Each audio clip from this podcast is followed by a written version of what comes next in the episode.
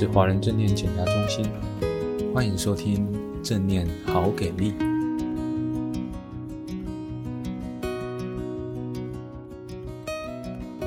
嗨，各位听众，大家好，欢迎来到正念好给力。那我们今天呢，邀请到了一个来宾，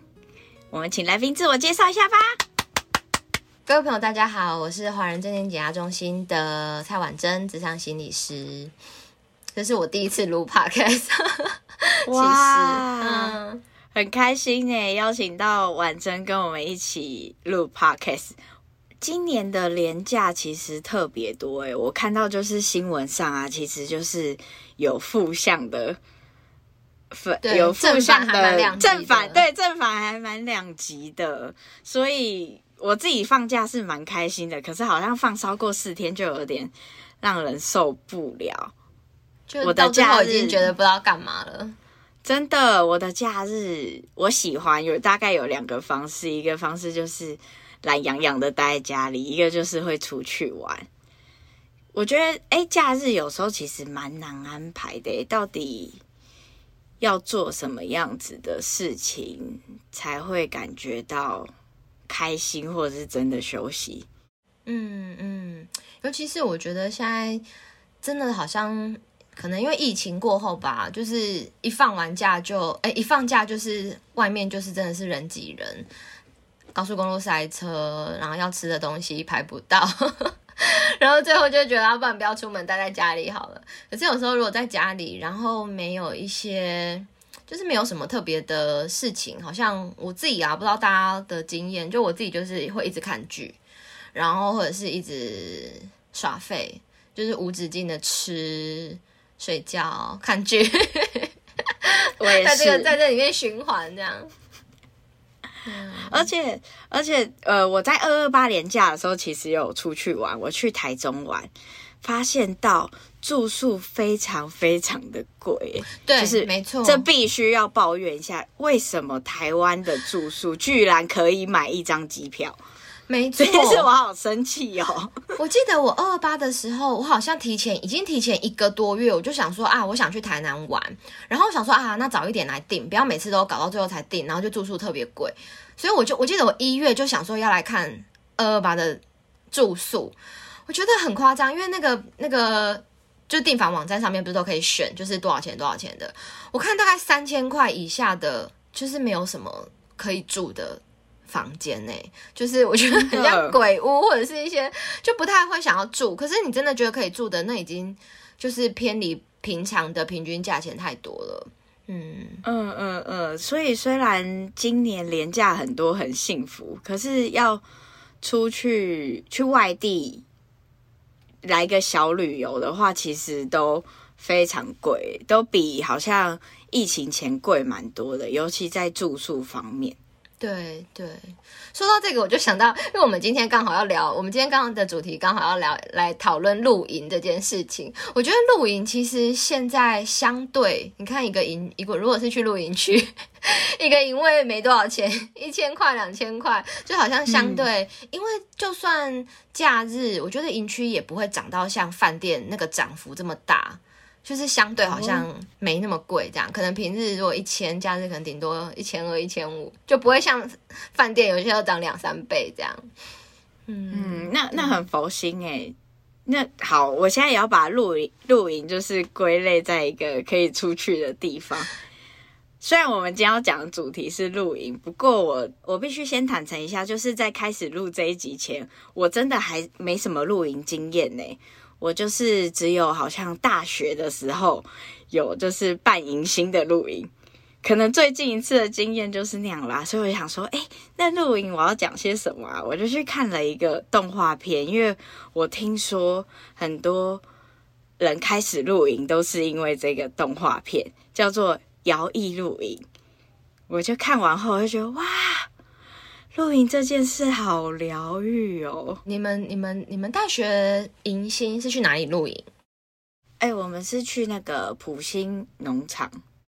在在桃园那边。哦，那那次你的露营经验还舒适吗？其实很忙哎、欸，大家也知道，大学生就是又要夜教，又要什么活动，而且那这哎、欸，我大学的时候已经哇，好久以前喽。那时候 Running Man 非常红，就要跑来跑去，这样撕名牌，就在设计一系列闯关大地游戏，对那样子的游戏。所以我的经验都是好像不停的在奔跑，不停的在办活动。嗯，所以好像没有，因为我有很多朋友其实都蛮喜欢露营的，他们都会跟我分享一些他在露营很疗愈的经验。嗯，但在我印象中。跟你那次的露营，对，是没有的，所以其实一直很想要，很想要尝试露营。好，我要以一个初心者的就是角色，因为婉珍好像很常去露营嘛。对，露营算是我很喜欢露营，还蛮喜欢的事情。对对，嗯、呃。我我我想到一个笑话，就是我之前呃我在医院工作这样，然后那时候我有一个同事，他就是一个很爱干净，然后很就是很像城市，就是城市 boy 这样子，就是他不喜欢就是各种，就是他觉得露营就是会什么不方便啊，然后不太干净啊，然后很刻苦耐劳，就是就是很很辛苦这样。然后以前我都会礼拜一上班嘛，我就跟他说啊好开心哦，这是过完这个礼拜我就要去露营，我就觉得说哇这是一。个可以支持我，就是一到五这么这么辛苦的生活，然后我就说啊，我想到礼拜六日要去露营，我觉得这礼拜就好像比较做得下去。然后他就跟我说，他觉得如果他想到六日要去露营，他觉得他礼拜一就做不下去了。就是我觉得好像大家对露营的感觉可能真的蛮不一样的，就是有些人可能真的觉得啊很喜欢，有些人就觉得啊那个好辛苦哦，这样。对，嗯，我我自己以前我我我我不知道。我不知道你的经验，就是我以前我我我很小的时候，就是因为我爸妈是算蛮喜欢大自然的人，所以我爸那时候就会常常带我们去露营。可是我觉得小时候，呃，我觉得那时候可能设备也比较，应该说那时候可能就什么东西都比较阳春。对，我觉得印象中那时候还蛮痛苦的，就是因为那时候睡我们睡觉直接睡在睡袋。睡就睡在睡袋里面，所以那地板就很硬，不像现在有各式各样的睡垫，嗯、就是有充气的啊，有有那个就是蛋壳的啊，就是各式各样的睡垫，你睡起来就会比较舒服。对，所以我小时候对露营的概念就是觉得很很辛苦，然后睡起来都腰酸背痛。对，可是因为后来，所以后来有有很长一段时间长大之后就没什么去露营。可是后来我在念研究所的时候。呃，那时候我就认识了一些新的朋友，然后我觉得那时候研究所可能也觉得比较苦闷，就是真的就是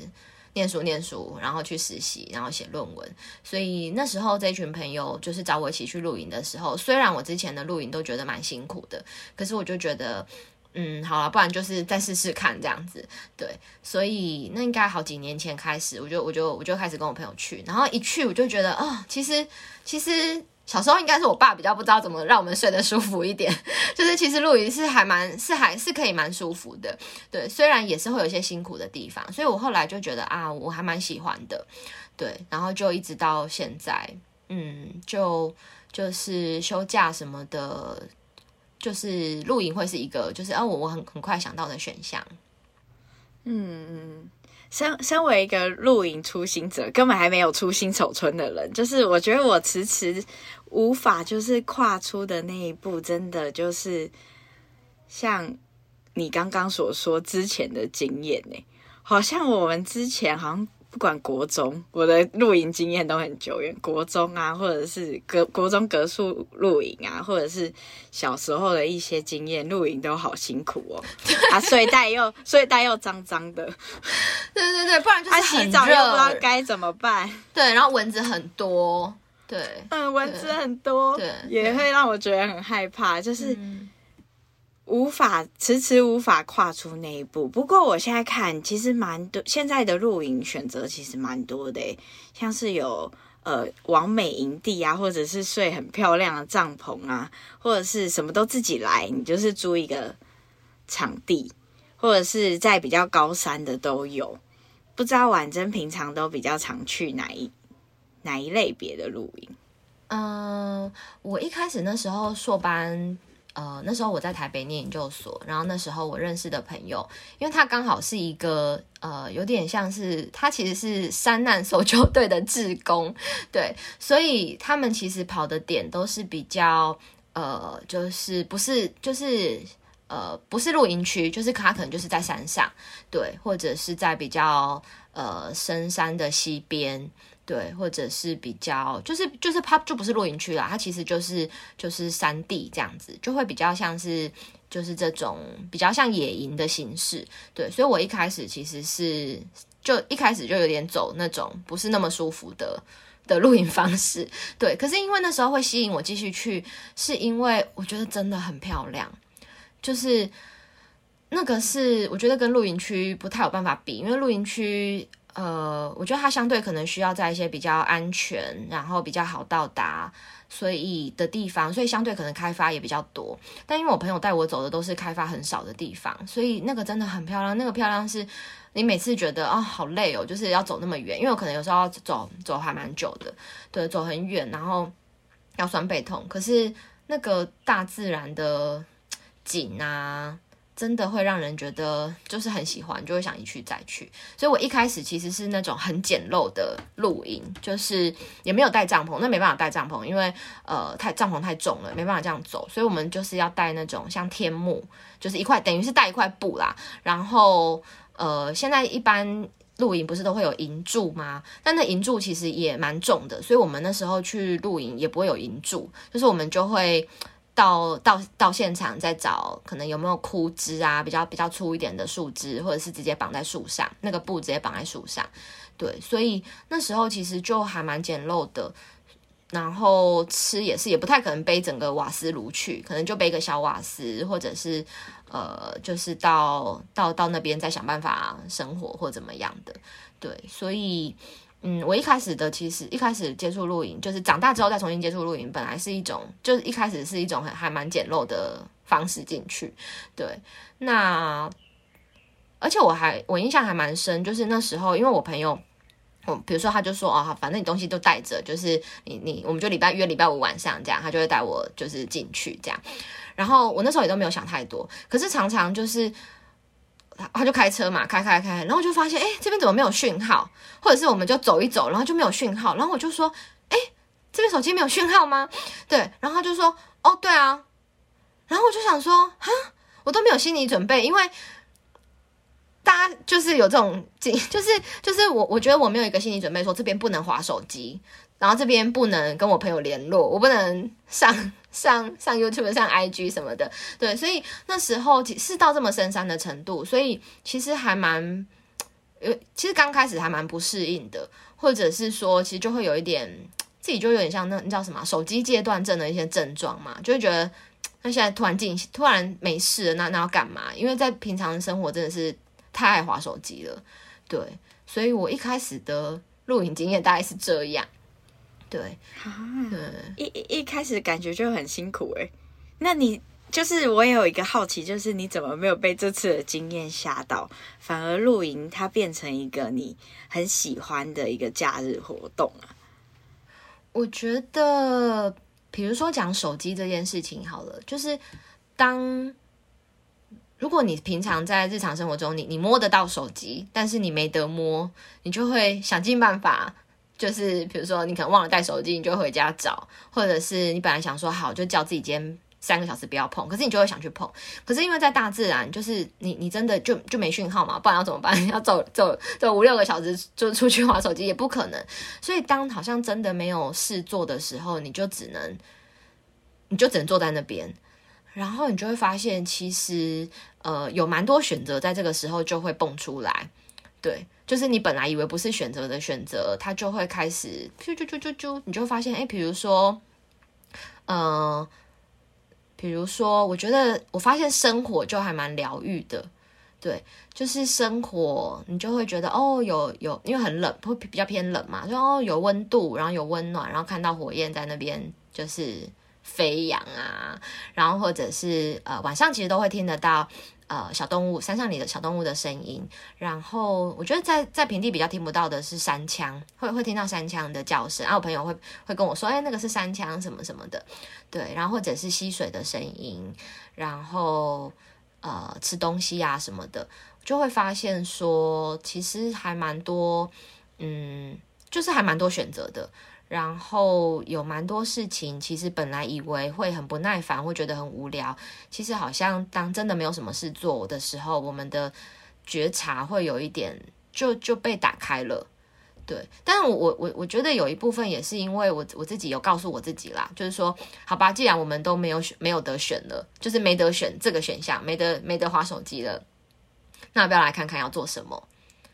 我觉得，当自己心态好像有一些转换，跟承认会有这个小小的失落的时候，其实就会有新的东西进来。对，那因为新的这些新的经验，我觉得对我来说是真的，我我发现那是还真的蛮可以帮忙，我觉得放松，然后舒压，然后被被被照顾到的一种感觉，所以其实就会想要再再一直去。刚刚刚听下来，感觉露营的生活跟我们平常的生活步调是非常不一样的。呃，因为因为其实那个要要去比较，要去比较，比如说我们如果要去野营好了，那其实可能要走比较长的时间，或者是我可能需要比较多的天数，我比较有办法做那样的事情。可是因为后来毕业，然后我就是。呃，开开始工作之后，其实不像学生那时候，你你要有多长的假，你就你就你就有多长的假。所以其实后来我的露营就比较偏，有时候其实就会开始去露营区。那去露营区之后，那其实就是两天一夜，然后比较短，但是你就发现你你可以做的事情就是。就你你的选择好像就比以前多，比如说你可以带手机啊，你可以带平板啊，你可以带你可以带笔电啊，甚至像有些人会直接带投影机 跟布幕，对对对，有那个露天露天剧场这样子，对，我就发现现在的露营好像跟已经跟在家里的生活不会差太多了，就是如果你要走豪华露营的话，对，那但是我觉得这给我一个还蛮大的提醒，就是说。呃，当我今天有这么多选择，有点像山珍海味在我眼前，我有这么多三 C 可以用，然后这么多事可以做的时候，我到底要怎么去选择？我要怎么去度过我的这两天一夜，或是我要怎么度过我的这一个休假？嗯，就是我要像我要像平常一样，就是忙忙碌碌，一个一个影片接着一个影片看，然后。一直滑滑滑滑滑，还是说我可以也把眼睛打开，或是我的感官打开，然后真的跟我现在所处在哪里，然后我所处的地方，它拥有一些什么样的资源去连接？我觉得那是还蛮不一样的选择。诶，当下的感动其实是蛮重要，当下的连接跟感动啦，不管是跟自己，或者是你跟对方的，跟我们一起去露营的人。嗯或者是跟那个露营的地方，或者是你平常根本没办法，就是看到自己的时候，你也可以趁机跟自己连接一下。真的诶，真的感觉露露营好像就会有这样的一个时刻。我觉得露营是一个很好呃练习好好连接，或者是培育自己 跟。呃，自己或者跟身边的人连接一个很好的机会，对。但是因为刚好这露营看起来又像是一个呃，因为他就是放假嘛，然后然后时间很多，然后不知道要干嘛，所以我觉得那真的很容易回到惯性。惯性就是拿起手机，对，然后无止境的一直滑。对，就是我我看到现在好像还蛮多人，就那那那个那种科技冷漠，我觉得也会带到山上诶。就是虽然已经是一群人一起上山了，但是 还是蛮容易，就是大家吃饱饭就就就坐在那个那个露营的椅子上面，然后划手机。对，我我觉得不是说这个不好，因为我觉得也也不是去说哦，一定做一定可以做什么，一定不能做什么。但是有没有留意到，诶，自己在做这件事情的时候，呃，注意力在哪里？然后当下还有什么东西是也许还蛮值得我们注意，但很容易被忽略掉的？我觉得就我觉得就够了。对，嗯，因为也许有些人就是平常真的没时间滑手机，或是平常真的没时间好好好好看电影啊，好好好好跟他的三 C 连接。所以我觉得只要有有知道自己这时候我我我怎么选择，我的注意力要放在什么事情上，我觉得光是能做到这样就蛮不容易的。嗯，比较可怕的真的是，哎、嗯，你的注意力在这，但你浑然不知、不知不觉的状态。对，哎，一天，我觉得有一个现象超可怕的，就是现在 IG 有很多那个现小短片，那种小短片会忘让你忘记时间，就无止境，因为它就也没有一个停止点，你就会无止境的滑下去。可是当你滑下去的时候，你就觉得，哎，一天又不知不觉过完了。那真的在做这件事的时候有放松到吗？哎，好像没有。可是看的时候开心吗？嗯，好像又有开心。有时候其实很困惑这些身心交互的状态。嗯，嗯，到底我到底有没有休息呀？啊？对啊，对啊。我们到底怎么可以辨识自己有没有休息呀？我觉得这是一个还蛮好的问题诶。就是有时候我们好像会以为。这就是我要的休息，但是这些事情做完之后，好像会觉得蛮空虚的，或者会有一种很哀怨的感觉，觉得好像都没有休息到，就要又要上班了。嗯嗯，所以要怎么样？有，我有这个感觉，尤其在礼拜日的晚上。嗯嗯，对，要怎么样感觉到自己有休息？吼，嗯。我觉得有些时候，我们即使在休假，但是我们的心还是很忙，对，跟在一般一到五的时候的忙碌程度，可能可能还可能还比一到五更忙，对，就是我觉得好像会忙着，觉得诶，我今天还要干嘛？我今天还要干嘛？我今天要去看电影，我今天要去唱歌，然后我今天要去吃饭，然后我要吃什么，就要赶快找，赶快找，然后可能去排队。对，就是可能吃，可能可能到到要去吃的餐厅要排队，然后排队就又又觉得啊，那不然我在干嘛？我再去干嘛？再再逛个街，还在干嘛？就是我觉得好像其实很容易，我们不知不觉好像也在开始对自己的假日塞一些行程，嗯，然后那些行程是你可能觉得那那是一种，我觉得我觉得还蛮多行程都是跟刺激有关诶，嗯，比如说呃音乐的刺激。对，食欲的刺激啊，然后视觉的刺激啊，看电影啊，灯光就是各式各样的刺激。对，可是不知道大家有没有留意，自己在各式各样的刺激的状况底下，其实我们的身体应该是相对也在一个其实是算比较紧绷，或者是处在一个比较呃备战状态嘛。虽然说不是真的要干嘛，但是我觉得在那种刺激的情况底下，我们的心应该是还蛮。会比较紧的，整个人的心啊、注意力或是状态，其实是，呃，是是是不像真的你在呃做一些可能真的比较放松或舒服的时候的那种那种身体状态，我觉得还蛮不一样的。而而且好像就没办法好好享受当下。比如说我当下正在吃寿司，好了，我就会想着哇，等一下要做什么。我也会，结果到头来 根本没有好好享受那一个寿司。我觉得真的。因为我自己是很爱吃点心、吃冰或吃甜点的人，所以我常常在吃这个正餐的时候，我已经在划，就是我等一下要要去吃什么，我下一站要去哪里？对。可是我觉得我自己现在会比较，我觉得学了正念，然后平常有多留意到自己的就是注意力在哪里之后，我觉得我现在比较呃能够早一点点觉察到我在干嘛。对，所以我会。在吃东西的时候，我还是会有时候会不自觉拿手机出来，可是我会发现自己又在挤了，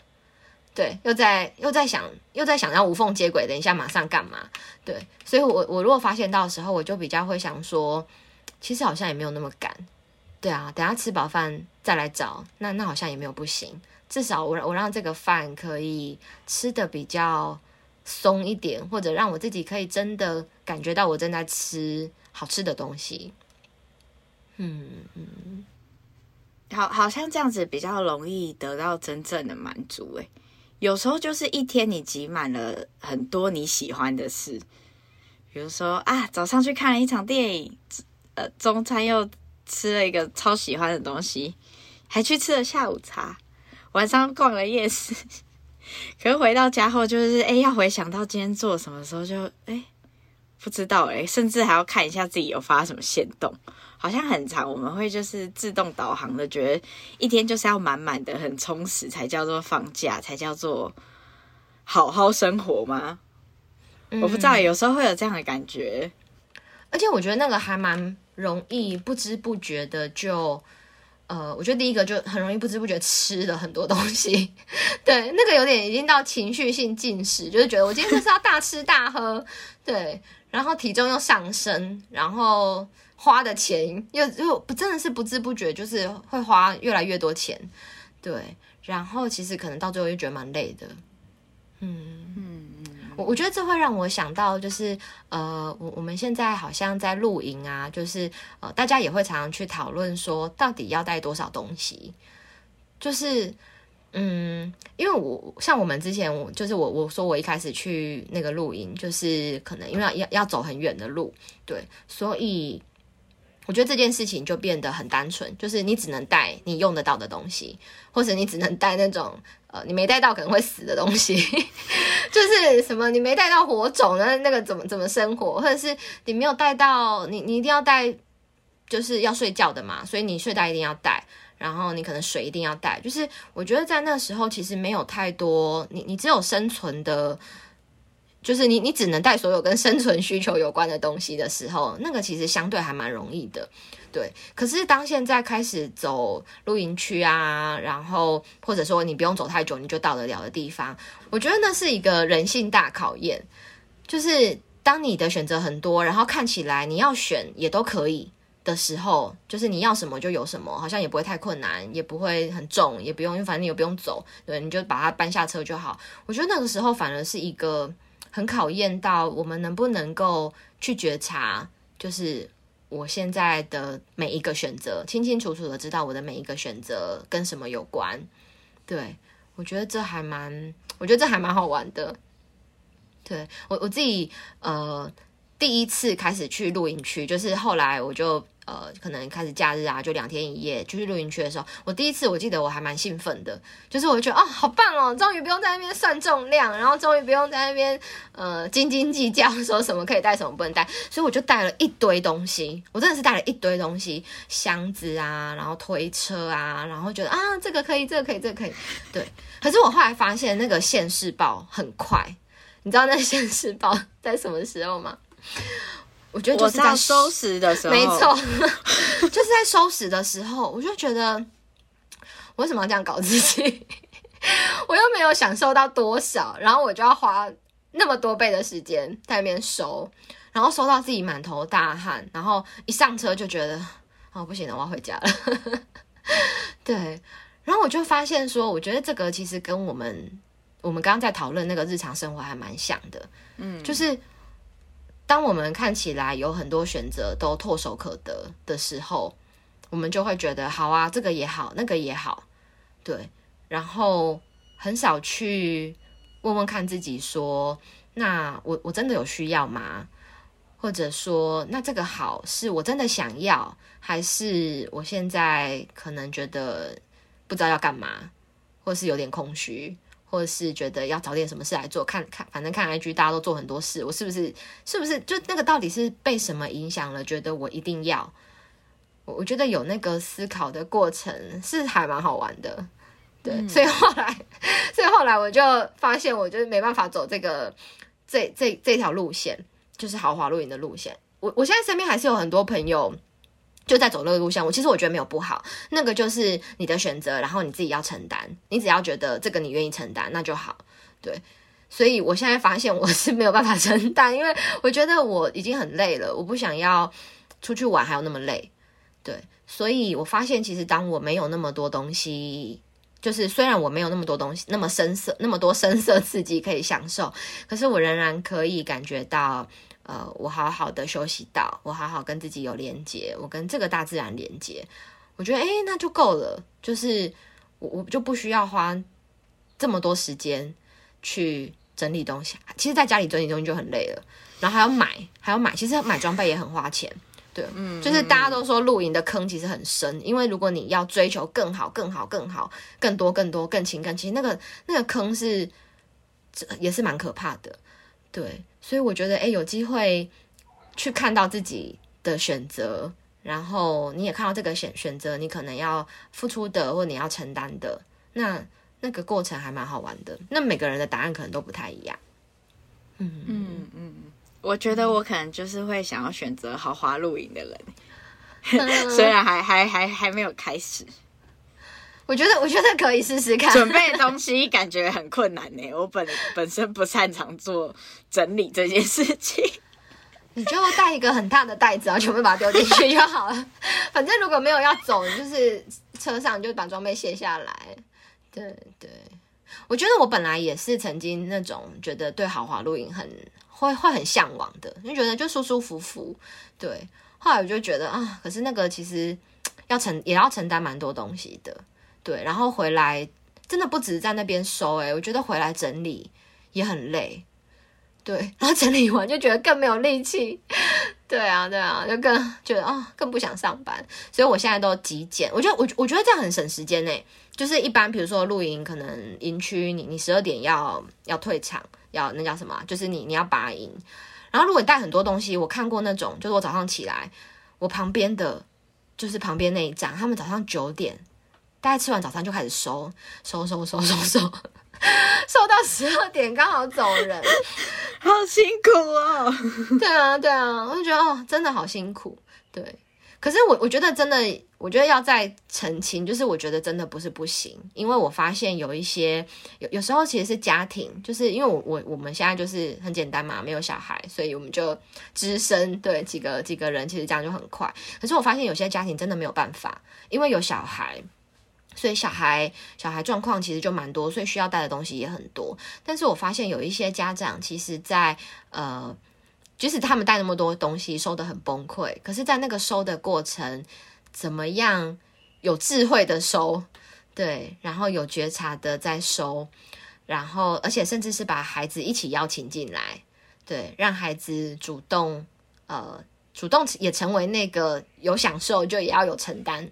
的那个的那个人，对，我觉得其实是有很多很多好玩的东西在里面，嗯。我觉得这一次聊完，我觉得我可以来准备一下露营。不过现在天气要好热哦，对，我不知道夏天露营有没有什么，会不会对于新手很难入门呢？啊？嗯、呃，我觉得夏天可能就要去高一点的地方哦。对，夏天可能要要往高处跑，不然蚊子、小黑蚊真的会很恐怖。对。再来就是可能帐篷要关好吧，就比较不会有蚊蚊虫跑进去，防蚊液要带。对，但是如果够高，我觉得还还好。嗯，所以可能在找，我觉得在找营地的时候，现在那个营营区的那个资讯都还蛮透明的，所以它会直接有就是海拔，对，海拔他们大概可能几百公尺这样子。对，所以我觉得可以。对，可以试试看。我超级鼓励你去试试看，而且也很想听你，就是因为我觉得那个要有体验，你才知道。就是，嗯，我们在心里面想说，哦，我觉得我应该适合这个，但常常就是你真的体验之后，那是另外一回事。对，所以我觉得那个真的是体，每一次体验都会有每一次新的发现。搞不好我就是在下次，就是我可以先试试看豪华露营，再试试看简约露营，搞不好我就有更多的心得可以分享。嗯，对，我觉得由奢入俭就是其实不一定很难，在露营这件事情上，对，就是虽然我们的享受会变，呃，我觉得乍看之下享受会变少，会觉得哦，我又不能这么坐那么舒服的椅子，我不能睡那么舒服的，因为你知道光那个床垫就有那种很高级的床垫，然后带充气机啊，然后充很饱啊，然后很厚，然后也有那种真的比较薄，比较比较，但是我觉得也算好睡，对。就是我觉得豪华真的很豪华，所以嗯、呃，虽然乍看之下可以享受的东西会变少，或者或者呃那个舒适性会变少，可是我觉得到简单生活或者比较简单露营之后，我觉得那个会有不一样的体验跟发现在里面。嗯嗯，因为我其实有看，就是婉珍写的那一篇有关于爬山的，其实那也是去露营，对不对？你们就是要走到一个营地，花了三四个小时。我看那篇其实很感动诶，其实我蛮喜欢爬山的，只是我身旁都没有山友，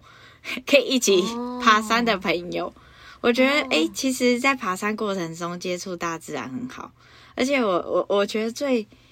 棒的地方就是你在写，就是诶、欸，一开始会很顾虑彼此，可是之后就是你你朋友跟你讲说，诶、欸，你先照顾好自己，我也会照顾好我自己，感觉。在那里的体会会很不一样哎。嗯，我那篇文章在写的就是说，我觉得我自己的个性是一个比较搞操环的人，对，我对自己的担心还不够，就是我还要常常担心别人，对，然后早一步比别人出手，或者不太相信别人有能力可以把自己照顾好，对，所以我觉得这是助人者的特质。对啊，我觉得可能一半一半，就是我觉得本来就已经有种有这种倾向，然后又再加上就是做这个工作，就真的很难免没有觉察的话，就会往那个地方去，所以就会搞得自己很忙，然后很累。对，但是嗯、呃，我后来我朋友其实就会提醒我说。呃，哎，其实你不用转转过来一直看我，因为我可能会一直转过去看他还在吗什么的。然后后来我他就说你你不用你不用一转过来看我，对。然后我就想说哦，好了好了，那就乖乖的走自己的路。然后我发现，当我真的乖乖的走自己的路，然后不要注意力一直在别人身上的时候，我就发现真的很神奇，就是我可以听得到他的脚步声，跟我可以听得到那个他背的那个。包包，它有那个餐具外挂在外面，所以会咔啷咔啷咔啷的声音。对，我就会发现说，哎，其实这个声音一直都在。但是当我的注意力，嗯、呃，只局限在某一个东西上，而没有办法打开的时候，我就会漏掉这个声音。嗯，对。然后，甚至我也会漏掉自己的状态。所以可能就是一直在那边顾别人，然后自己走走就没有把眼前的路看清楚，自己在自己就不小心跌倒，或者是脚扭到，就很容易就不小心扭到，因为自己都没有把自己在走的路看清楚。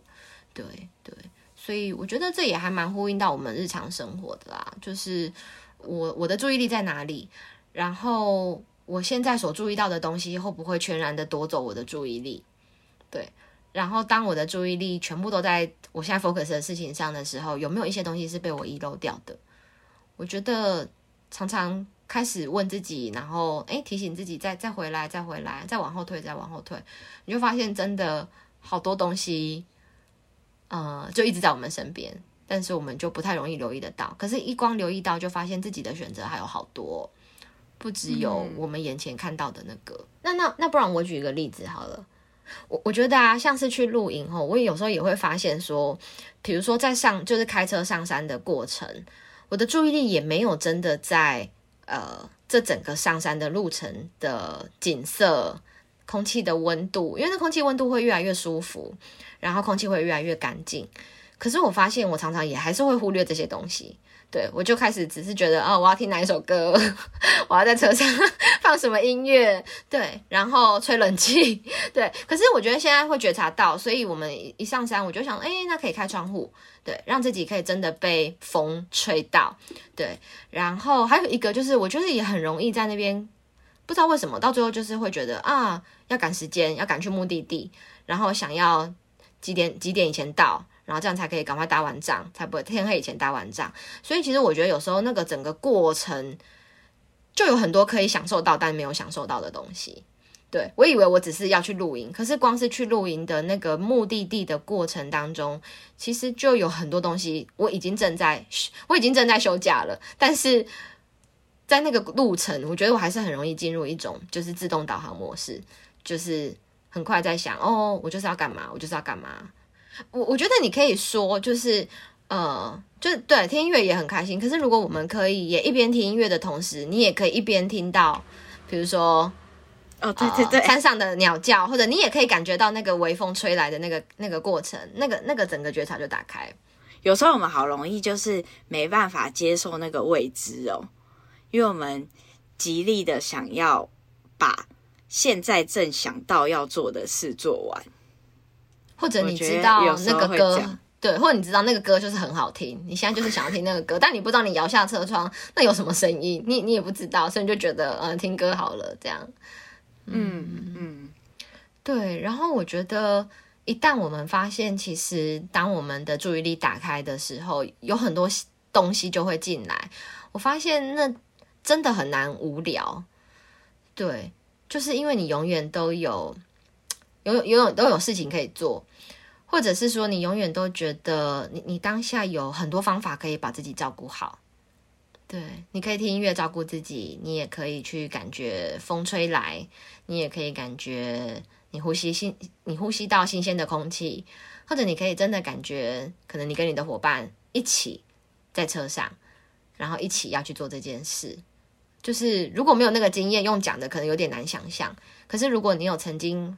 呃，有有这样子的连接，那个那个感觉应该是会蛮深刻的。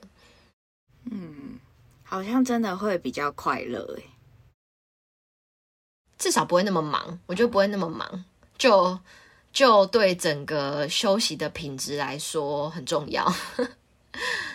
好，谢谢婉珍今天的分享。不管是在就是去露营的路上，或者是在露营的过程中，我们都听到了好多的经验。这些经验其实都都很宝贵，都会让我就是有一个冲动，先看好啊，下一个连假端午节收。哎，其实现在计划也差不多，对不对？对对，因为现在热门的营位真的都抢好快哦。其实提早几个月是是 OK 的，嗯嗯，可以好好的筹备一下端午连假要去露营了。各位朋友在听完后有没有这个冲动呢？搞不好我们可以在营区相会哦。好，可是我刚刚突然想到的一点是，虽然露营真的很棒，也可以跟自己、大自然或者是跟别人连接，但有时候假日就只有两天。露营的时间其实蛮长的，我说的是交通的时间，其实都蛮长，因为要去营区，要去山，其实都需要蛮长的时间。那或者也很吃天气，嗯嗯嗯，嗯。那在日常生活中，我们还可以做一些什么样的事情，是也可以滋养自己的？这样，如果我们真的下一次要讲日常生活都做什么的时候。对啊，感觉也可以接这个。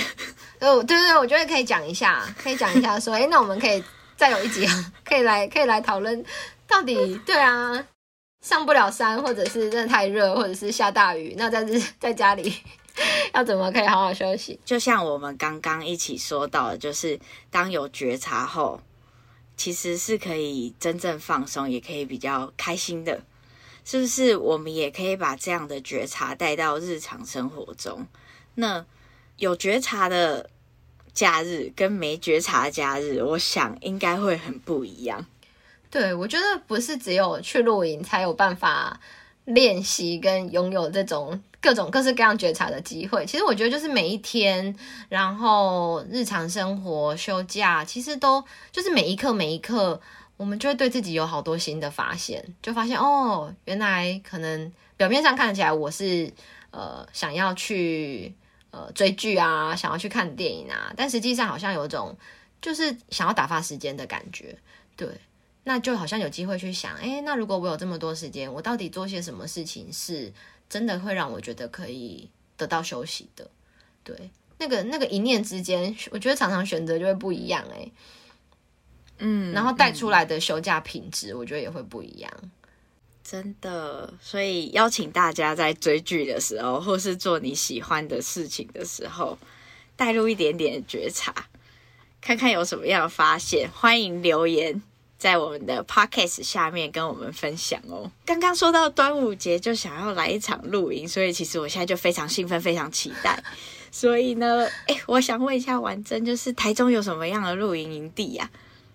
台中吗？我觉得夏天可能可以往谷关、大雪山那边，我觉得都蛮适合的。但是我自己是还蛮喜欢南投的啦，我觉得南投有蛮多对，蛮多适合的营地的。嗯，工商时间为什么我要问婉珍？就是哎，台中的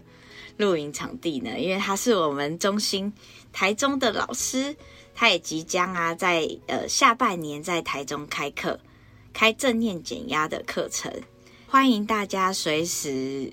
follow。中心的 FB 跟官网，那都会有最新课程的介绍哟。对，我们现在预计是下半年，大概十月会在台中开实体课，因为真的疫情过后，开始有一些课就会被敲完，想要上实体课啊，想要有就是直接面对面上课的经验。对，所以哎，就是我七月应该会开一个线上课，然后到十月就会就会开实体课。对，希望有机会跟大家在台中相见。